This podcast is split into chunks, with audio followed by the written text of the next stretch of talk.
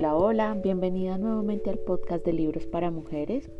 El día de hoy estaremos hablando de un libro muy interesante, igual que todos los libros que te traigo a este podcast. El libro se llama Los Cuatro Acuerdos, escrito por Miguel Ángel Ruiz. Miguel Ángel es escritor, orador, em, es mexicano. El libro fue escrito en 1993 y tiene más de 4 millones de, de ventas del libro. Em, ha estado en diferentes programas de televisión dando a conocer toda la cultura tolteca. La cultura tolteca está muy ligada a la vida de Miguel Ángel. Miguel Ángel hace parte, es un nahual. Nahual es conocido en la lengua de los toltecas como maestro y hace parte del linaje de los guerreros del águila y ha sido guiado para divulgar las poderosas enseñanzas de los toltecas. Los toltecas llevan miles de años, eh, se ubicaron en la zona de Teotihuacán, que es donde están ubicadas las pirámides que quedan cerquita a la Ciudad de México y es conocida como eh, el lugar en el que el hombre se convierte en hombre. Durante mucho tiempo los nahuales tuvieron que esconder todo su conocimiento acerca de la cultura tolteca, pues debido a la, a la conquista europea, y bueno, diferentes situaciones que se presentaron en el camino, pero sí mantuvieron y conservaron todos sus eh, conocimientos esotéricos, pasándolo de generación en generación en los distintos linajes de nahuales. Em, la cultura tolteca no es considerada como una religión, es más como unas enseñanzas asociadas al espíritu y cómo permite que cualquier persona pueda llegar a tener felicidad y amor en su vida. Este libro de los cuatro acuerdos, eh, pues nos habla de cada uno de los cuatro acuerdos. El primero es sé impecable con tus palabras, el segundo es eh, no te tomes nada personal, el tercero es no supongas y por último haz lo máximo que puedas hacer en diferentes situaciones. Para poder empezar a hablar un poquito de este libro y pues con toda la onda esotérica y la, la mística que le pone Miguel Ángel pues debido a la cultura tolteca, eh, hay una historia muy bonita que habla el libro y es Espejo Meante. Espejo Meante era un chamán un chamán que estaba en todo su crecimiento espiritual y un día se empezó a cuestionar pues debido a que su corazón le decía que él sentía que había algo más además de todos los conocimientos que estaba aprendiendo y que le estaban siendo transmitidos. Entonces él salió de su cueva una noche, eh, vio su cuerpo que quedó en la cueva durmiendo y él salió, cuando se vio las manos vio que era energía vio que las estrellas eran energía y que tenían una luz y se dio cuenta que todo en el planeta era energía. Ahí hizo dos descubrimientos eh, bastante interesantes y el primero fue que se dio cuenta de que todos somos energía y que todos hemos sido creados por un Dios y que el Dios nos ha permitido crear todo lo que nosotros tenemos alrededor. Con base en esos dos em, descubrimientos se dio cuenta de que para poder ver la belleza de nuestro mundo, para ver la belleza que somos cada uno, ver el agua, ver las montañas, ver la naturaleza, que eran sí nosotros mismos, porque nosotros venimos de una sola cosa, de una sola persona, y todos somos uno solo, por eso es que se habla de un subconsciente colectivo y se habla de un colectivo. Él decía que teníamos que descubrir que había un espejo y que ese espejo es el sueño que todos nosotros tenemos como realidad, es lo que nosotros vemos y que había un humo que nos impedía ver lo que nosotros éramos en realidad. Es decir, como cuando el espejo se empaña, eh, que no podemos ver quiénes somos en realidad y se dio cuenta que al pasar, al ver todos estos conocimientos, llegaría un punto en el que él se iba a olvidar de todo lo que había aprendido y decidió recordar em, en una de sus frases diciendo, soy espejo humeante porque me veo en todos vosotros, pero no nos reconocemos mutuamente por el humo que hay entre nosotros. Ese humo es el sueño y el espejo eres tú, el soñador. Entonces es para recordarnos de que nosotros podemos limpiar ese humo que hay presente y ver lo que nosotros somos en realidad.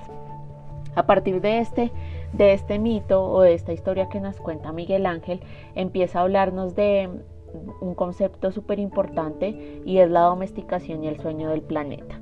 Como todos sabemos y lo que les había dicho anteriormente, somos un colectivo y hay diferentes clases de sueños. Todos nosotros nacemos con la capacidad de poder soñar 24 horas los 7 días de la semana. Pero a partir de lo que nosotros soñamos hay diferentes clases de sueños.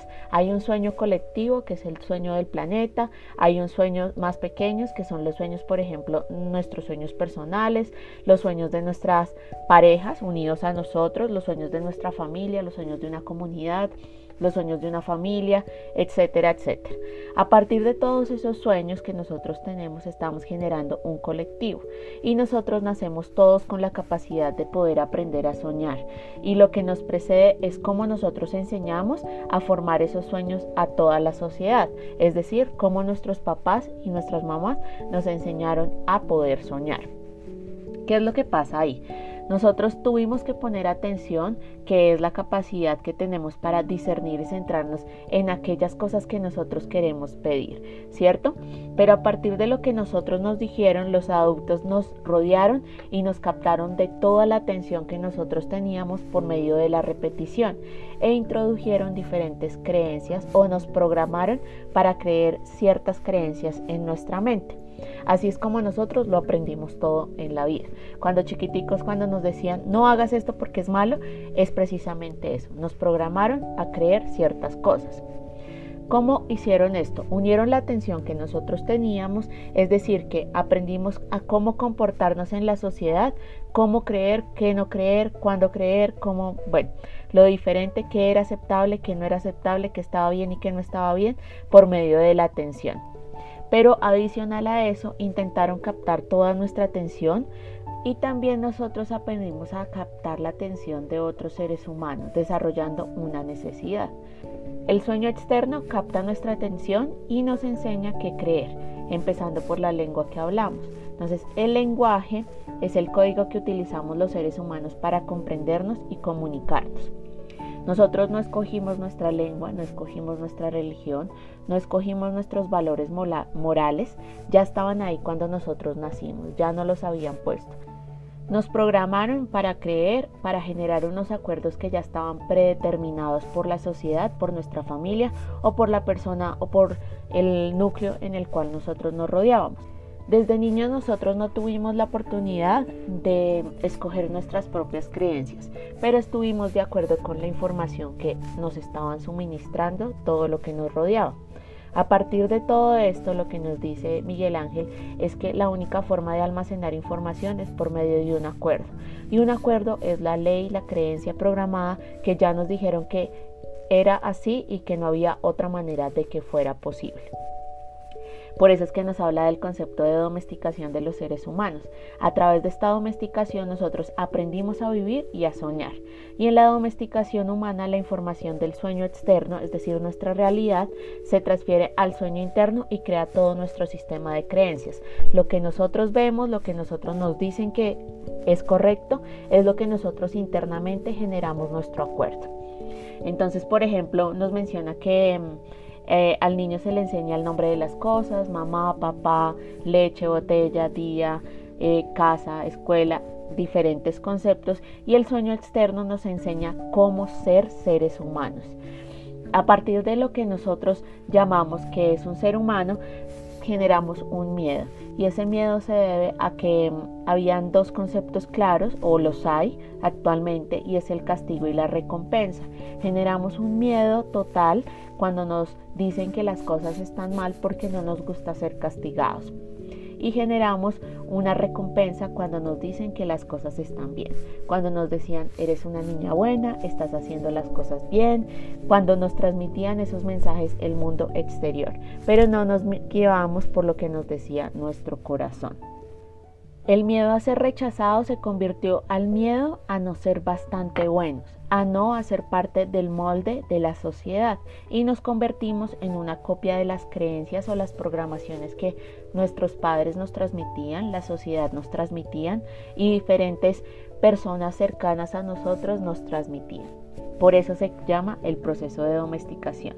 Perdimos todas nuestras tendencias naturales, todo nuestro lado salvaje, todo nuestro instinto se fue apagando, porque simplemente sabíamos que si la creencia o lo que estábamos haciendo no estaba bien, no deberíamos haberlo hecho porque no cumplía con lo que la ley o los acuerdos que habíamos generado con toda nuestra sociedad.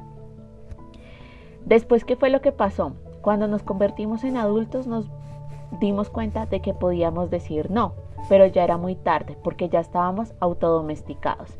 Entonces todas esas creencias que nos habían transmitido ya teníamos eh, imprint, impreso en nuestra mente que era correcto y que no era correcto y que nos iba a generar un castigo o una recompensa. Así fue que nosotros creamos nuestro sistema de creencias, que era el libro de la ley, y surgieron dos partes importantes en nuestra mente. Una fue el juez interior que nos juzgaba todo el tiempo cuando no hacíamos las cosas según nuestra Biblia, según nuestro libro, según nuestro acuerdo. Y otra parte muy importante es que nos volvimos víctimas. Cuando nosotros no hacíamos o nos sentíamos culpables, nos reprochábamos a nosotros mismos y sentíamos vergüenza de no estar haciendo lo que el gran juez nos decía que teníamos que hacer. Y nos, decía, nos decimos nosotros mismos frases como, pobre de mí, es que no soy lo suficientemente bueno, es que no soy lo suficientemente inteligente, diferentes frases que nos decíamos a nosotros mismos. Y esto se resume en el ego. El ego es... Em, no sé si mencionarlo como persona porque no es una persona, pero es esa mente que nos está hablando todo el tiempo y según su sistema de creencias, según el libro, nos dice que no podemos salirnos de ese libro y que tenemos que hacer las cosas tal cual. ¿Por qué? Porque el ego siente miedo cuando tú estás intentando saltar de un paracaídas, cuando estás saltando al abismo, porque no conoce el resultado. Entonces prefiere quedarse en su zona de confort y no salir de esa zona a menos que se vea obligado. Entonces, por eso es tan importante salir de esa autodomesticación. Uno de los conceptos más importantes que nos habla Miguel Ángel es que cuando tú te vuelves conscientes de esta situación, cuando tú te das cuenta de que tu mente está jugando contigo, de que estás siendo em, creada o estás cumpliendo con una creencia de tus padres, puedes despertar de ese sueño y puedes cambiar esa situación. Eh, lo más importante es que te vuelvas consciente de que, de que no hay que sentir miedo, de que el miedo es algo que no está dentro de la realidad. Y recuerda que siempre está siendo sostenida por la divinidad. Entonces no tienes por qué preocuparte. Simplemente recuerda que tú viniste a ser feliz y viniste a vivir una vida llena de felicidad. Una parte importante que también nos menciona Miguel Ángel es que nosotros estamos intentando ser personas que no somos. Y cuando intentamos ser alguien que no, no somos en realidad, estamos deshonrándonos a nosotros mismos, solo para complacer a otras personas. Entonces, para mantener un estándar, nosotros nos estamos maltratando a nosotros mismos, estamos siendo el juez y la víctima y el sistema de creencias nos llevan a a dar algo, a cumplir algo, a cumplir las expectativas de otras personas, pero no estamos mirando qué es lo que nuestro corazón quiere. Entonces nos sentimos falsos, nos sentimos frustrados, nos sentimos deshonestos, pero no hacemos nada para cambiar todo, porque necesitamos tener una máscara social, necesitamos mantener un estatus en el medio en el que nos estamos rodeando y perdemos toda nuestra autenticidad. Todo lo que nosotros somos lo dejamos en un lado, guardado en el diván de los recuerdos y perdemos lo que queremos ser en nuestra vida. Lo más triste de esta situación es que nadie te va a maltratar más que tú mismo. Y esto te lleva a que tu vida no sea feliz, a que vivas una vida triste, una vida donde no sabes quién eres, donde no estás, estás haciendo las cosas bien, pero no estás siendo lo que tú en realidad quieres ser. El problema de esta situación no es que tú generaste solamente un acuerdo para satisfacer al resto, sino que tú tienes infinidad de acuerdos que tienes que cumplir y eso te genera un desgaste porque estás viviendo para cumplir unas creencias que no van alineadas a tu alma ni a lo que tú quieres ser. Entonces Miguel Ángel nos propone eh, realizar por medio de la voluntad el cambio de cuatro acuerdos que te van a cambiar la vida, que fueron los que mencioné al inicio de este, de este podcast. Y nos dice que con base en estos cuatro acuerdos vas a cambiar maravillosamente tu vida y vas a dejar de vivir eh, en el sueño del infierno, crearás un nuevo sueño, tu sueño personal del cielo. Entonces, sin más preámbulos, vamos a empezar a hablar de, de los cuatro acuerdos. El primer acuerdo que Miguel Ángel nos habla es el de ser impecable con tus palabras. Él hace la analogía de que nosotros somos hechiceros y que todas nuestras palabras tienen poder. Esto no solamente lo habla la, cultura tolteca, sino que eh, muchas filosofías, mucha parte espiritual, muchos libros que he leído em, en mi vida me han demostrado de que toda nuestra palabra tiene frecuencias y que nuestro lenguaje nos permite comunicarnos con el universo y generar la realidad que nosotros estamos evidenciando en este momento en nuestras vidas. Entonces cuando Él nos habla de que nosotros somos hechiceros es porque podemos hacer hechizos eh, positivos a la gente o hechizos negativos a la gente. Recuerda que también esto se ve reflejado como un espejo. Cuando tú hablas y le dices a una persona, eh, eres un idiota, lo que estás haciendo es reflejando lo que tú crees de ti mismo. Entonces es muy importante que seas muy impecable con las palabras para ti mismo y para las personas que te rodean. Todo tiene fuerza. Recuerda que es nuestra manera de expresarnos y de comunicarnos. Por eso es que somos el único animal que tiene el mecanismo para poder comunicarse por medio de las palabras. También nos habla de que la cultura tolteca que creía, y me parece muy válido este conocimiento, que nuestra mente humana es un campo fértil y tú determinas qué tipo de semillas vas a sembrar en tu mente. Puedes sembrar las semillas que de palabras que te dicen otras personas, como te dicen, "Uy, estás gorda, estás feísima", o puedes sembrar palabras creyéndote lo que tú crees de ti misma. Soy una persona valiosa, soy una persona llena de vida, soy una persona con mucha salud, pero todo depende de tú cómo cómo te ves a ti misma. Acá entra una parte muy fundamental y es el amor propio. Para tú poder amar a los demás y poder reflejar ese amor en los demás, tienes que amarte a ti misma. Y así todo se va a reflejar en tu vida. Cuando tú te amas a ti misma, las personas te van a amar a ti. Y no vas a tener que utilizar máscaras para demostrar que eres la persona que ellos quieren, sino que vas a ser transparente contigo. Sé impecable con lo que te dices y con lo que hablas con las demás. ¿Y qué significa ser impecable? Impecable significa que tú vas a utilizar la energía de tus palabras en la dirección de la verdad y en el amor por ti mismo. Hay también una parte que nos habla y es que nosotros tenemos una cultura muy ligada al chisme. Cuando dos personas se reúnen a hablar de un tercero, a criticar a ese tercero, están generando diferentes hechizos para esa persona, pero al final esos hechizos se devuelven a ti mismo. Entonces, eh, como decían las abuelitas y como decía mi abuelita, recuerda que a ti te dieron dos oídos para escuchar y una boca para hablar. No te dieron dos bocas, entonces no, no hables más de la cuenta porque al final se te va a devolver todo, todo lo que tú dices a ti mismo. También es muy importante que sepas utilizar el poder de la palabra, que no lo uses para maldecir, para culpar, para reprochar o para destruir, sino que siempre hagas críticas constructivas utiliza palabras que vayan alineadas con lo que tu alma te pide. Eh, por ejemplo, yo soy una persona que no utiliza las groserías porque me parece que esto baja tu vibración. Entonces, como consejo personal, también te recomiendo que no utilices las eh, groserías. Eh, mira cómo, cómo es tu diálogo interno con ti misma, cómo te hablas a ti, cómo te despiertas en la mañana o cuando la embarras o cuando cometes un error, cómo te estás hablando a ti misma. Eso es súper importante también para tenerlo en cuenta. Em, también recuerda que no puedes creer todo lo que te digan los demás. Si tú te lo crees, estás generando un acuerdo nuevo en tu sistema de creencias. Si tú no lo crees y cambias ese pensamiento por algo positivo, estás generando una creencia positiva y un acuerdo contigo misma que está alineado a lo que tu corazón quiere.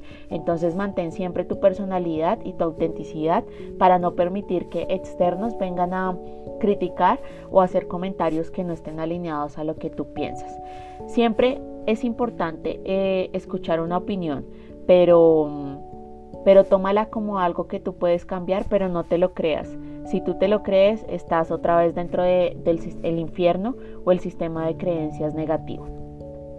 Por último, frente a este primer acuerdo, eh, si somos impecables con nuestras palabras, cualquier veneno emocional acabará por desaparecer de nuestra mente y dejaremos de transmitirlo en nuestras relaciones personales, incluso con cualquier animal o cualquier ser vivo que nosotros tengamos a nuestro alrededor.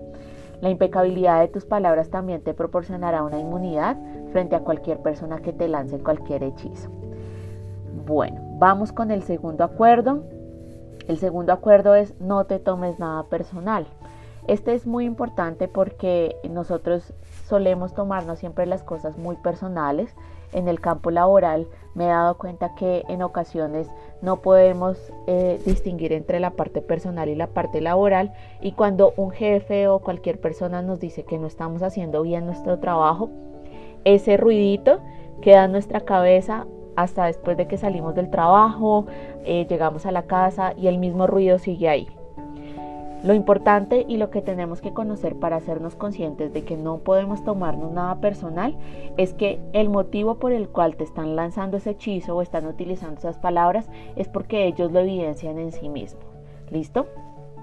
Cuando tú crees eso o cuando te tomas las cosas personal, eh, Miguel Ángel nos habla de que tú te estás comiendo toda la basura emocional de esa persona y la conviertes en tu propia basura. Por eso si tú no te tomas nada personal, serás inmune a todo veneno, aunque te encuentres en medio del infierno.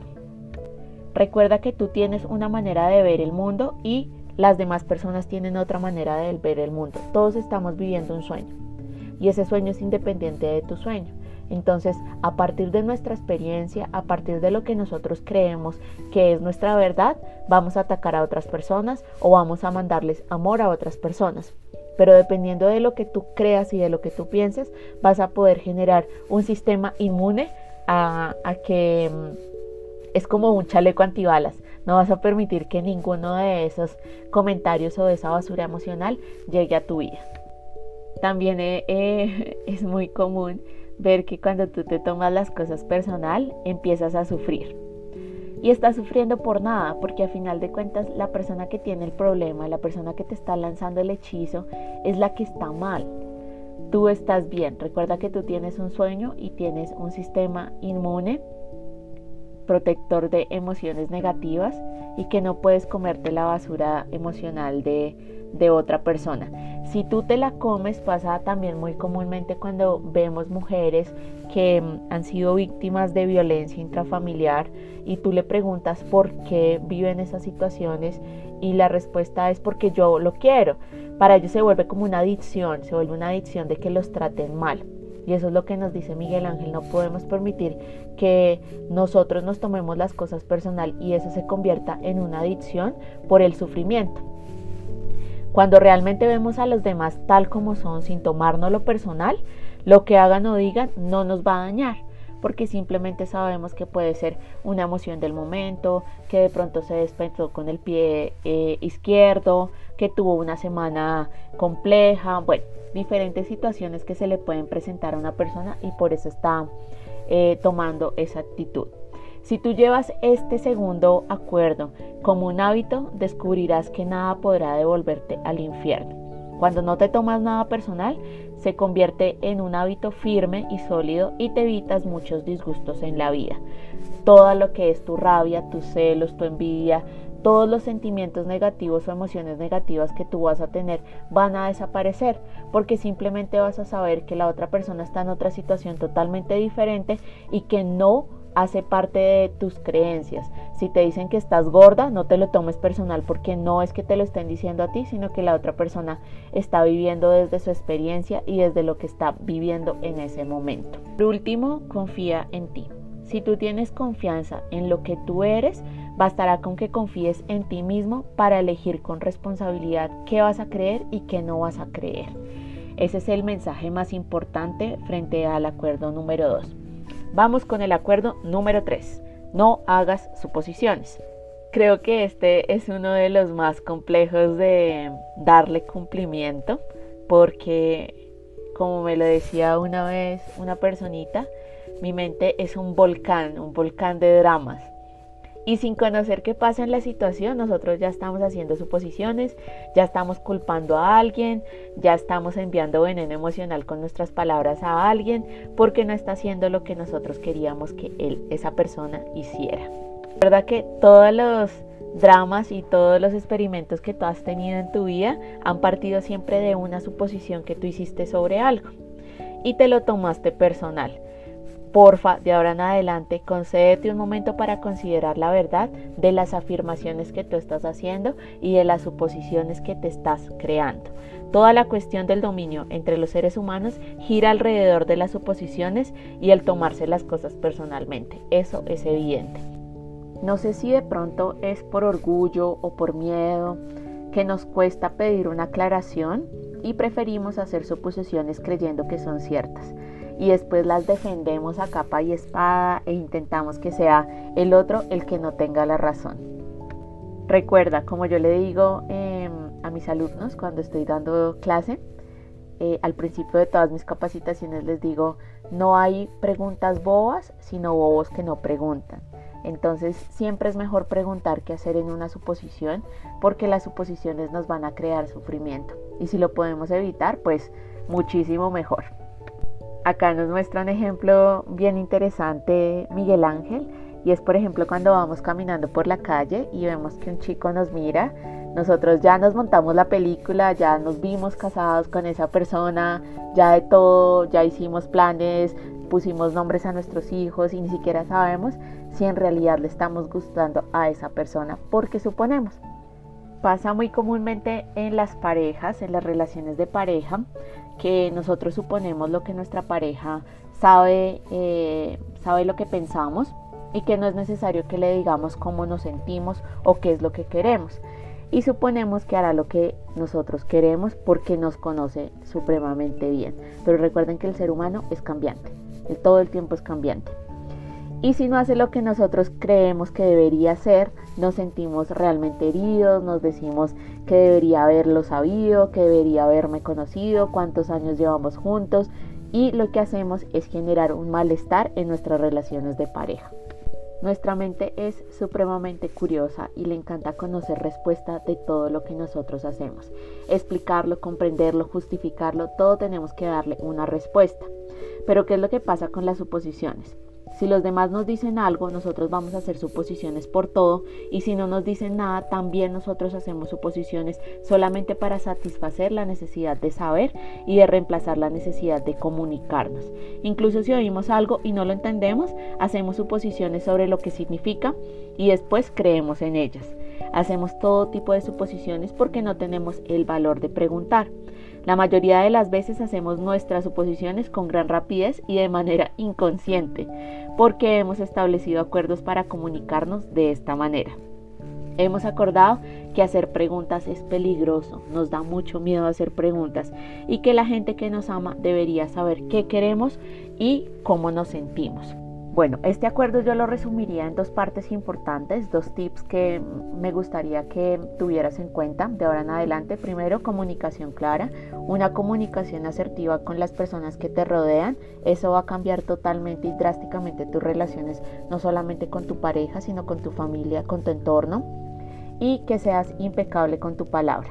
Si nos comunicamos de esta manera, todo lo que nosotros decimos va a ser claro para la otra persona. Listo. Frente a este eh, tercer acuerdo, yo sé que decirlo es fácil, pero es comprensible que hacerlo es un poco más complejo. Lo es porque a menudo nosotros hacemos exactamente lo contrario. Tenemos todos estos hábitos y rutinas de los que ni siquiera éramos conscientes, pero pues la idea es que tomemos conciencia de estos hábitos y comprender la importancia de que este acuerdo es el primer paso para sembrar la semilla en nuestra mente. Vamos con el último acuerdo que es el más importante y es, eh, yo podría decir que es el pegamento, y es haz siempre lo máximo que puedas. Como les decía, para mí este es como el pegamento, porque cuando tú te levantas de tu cama con la mentalidad de que vas a hacer lo máximo que puedas, así te sientas enfermo, te sientas cansado o te des cuenta de que siempre has hecho lo máximo que has podido, nunca te vas a juzgar pasa muy comúnmente que cuando tú tienes diferentes situaciones y las cosas no salen como tú creías, porque supones que iban a salir, iban a ser supremamente exitosas y te das cuenta de que, ah, fue madre, pude haber hecho esto y no lo hice, empiezas a juzgarte y empieza nuevamente un diálogo interno contigo mismo. Entonces, lo que nos dice Miguel Ángel es que es muy importante que tú siempre hagas lo máximo que puedas sin esperar recompensa, porque también es muy común que tú vas a dar siempre tu milla extra cuando te están prometiendo una recompensa. Pero es más bonito cuando tú haces esa milla extra sin esperar nada a cambio y recibes algo a cambio cuando ya has terminado tu trabajo. También nos habla Miguel Ángel de que es muy importante hacer las cosas porque te gustan, porque amas hacerlas y así te vas a dar cuenta de que no va a ser un trabajo para ti hacerlas porque sencillamente no, no lo sientes como si estuvieras trabajando. Sientes eh, más que estás haciendo algo bonito, algo que te gusta, no para complacer el resto de las personas. También nos habla de que cuando tú haces lo máximo que puedes te sientes más productivo, te sientes bien contigo mismo y eh, entregas lo máximo que puedas, no solamente en tu trabajo, sino en tu familia, en tu comunidad, a todo el mundo. Una historia muy bonita que nos habla el libro es la historia de Forrest Gump. Esa es una película que ya tiene sus años, pero nos muestra cómo Forrest Gump no era una persona de grandes ideas, pero siempre actuaba haciendo lo máximo que podía porque se sentía feliz haciéndolo y recibía importantes recompensas que no había esperado y siempre emprendía acciones para sentirse vivo, para mm, arriesgarse y expresar su sueño. También nos muestra la, nos cuenta la historia de mm, en la India que celebran el ritual denominado puja y lo que hacen es coger varias imágenes que representan a Dios de muy diversas maneras, las bañan, les dan de comer, les ofrecen su amor, incluso le encantan mantras. Las imágenes no son importantes en sí, lo que importa es la forma en que celebran el ritual, el modo en que dicen te amo Dios. Recuerden que Dios es vida, Dios es vida en acción y que la mejor manera de decir te amo Dios es vivir haciendo lo máximo que puedas. La mejor manera de decir gracias Dios es dejar ir el pasado y vivir el momento presente, el aquí y el ahora. Cuando te entregas y dejas ir el pasado, te permites estar plenamente vivo y en el momento presente. Dejar ir el pasado significa disfrutar del sueño que te acontece ahora mismo. Recuerda que solamente tenemos el ahora. El pasado ya fue y el futuro todavía no, no se ha creado. El consejo que nos da Miguel Ángel es que no te resistas a la vida, no permitas que la vida pase por ti, porque es Dios que pasa a través de ti. No necesitamos saber ni probar nada a nadie. Lo que necesitamos es ser y arriesgarnos a vivir y disfrutar nuestra vida. Es lo único que importa a final de cuentas. Di que no cuando quieras decir que no. Di que sí cuando quieras decir que sí. Tienes el derecho sagrado de ser tú mismo. Recuerda que los tres primeros acuerdos solo funcionan si haces lo máximo que puedas. No esperes ser siempre impecable con tus palabras porque somos seres humanos. Y además tienes unos hábitos rutinarios que son demasiado fuertes y están firmemente arraigados a tu mente. Eh, no esperes no volver nunca más a tomarte las cosas personal. Y tampoco esperes no hacer nunca más ninguna suposición. Pero sí puedes hacer lo máximo posible. Si siempre haces lo máximo que puedas, vas a emplear nuevos hábitos, vas a dejar de decir malas palabras, vas a dejar de tomarte las cosas personal y vas a hacer que todas las suposiciones se debiliten en el tiempo y sean menos frecuentes. No es necesario que te juzgues a ti mismo, que te sientas culpable o te castigues por no ser capaz de mantener estos acuerdos. Cuando haces lo máximo que puedes, te sientes bien contigo mismo. Y eso es a final de cuentas lo más importante. Bueno, esto sería todo por el día de hoy. Espero que les haya gustado el podcast de los cuatro acuerdos. El libro trae muchísima más información acerca de la cultura tolteca. Se los recomiendo que lo lean. Es un libro súper cortico, pero sí que requiere de un, eh, una concentración para poder lograr conocer un poquito más de la información a fondo. Eh, sigan escuchando más podcasts.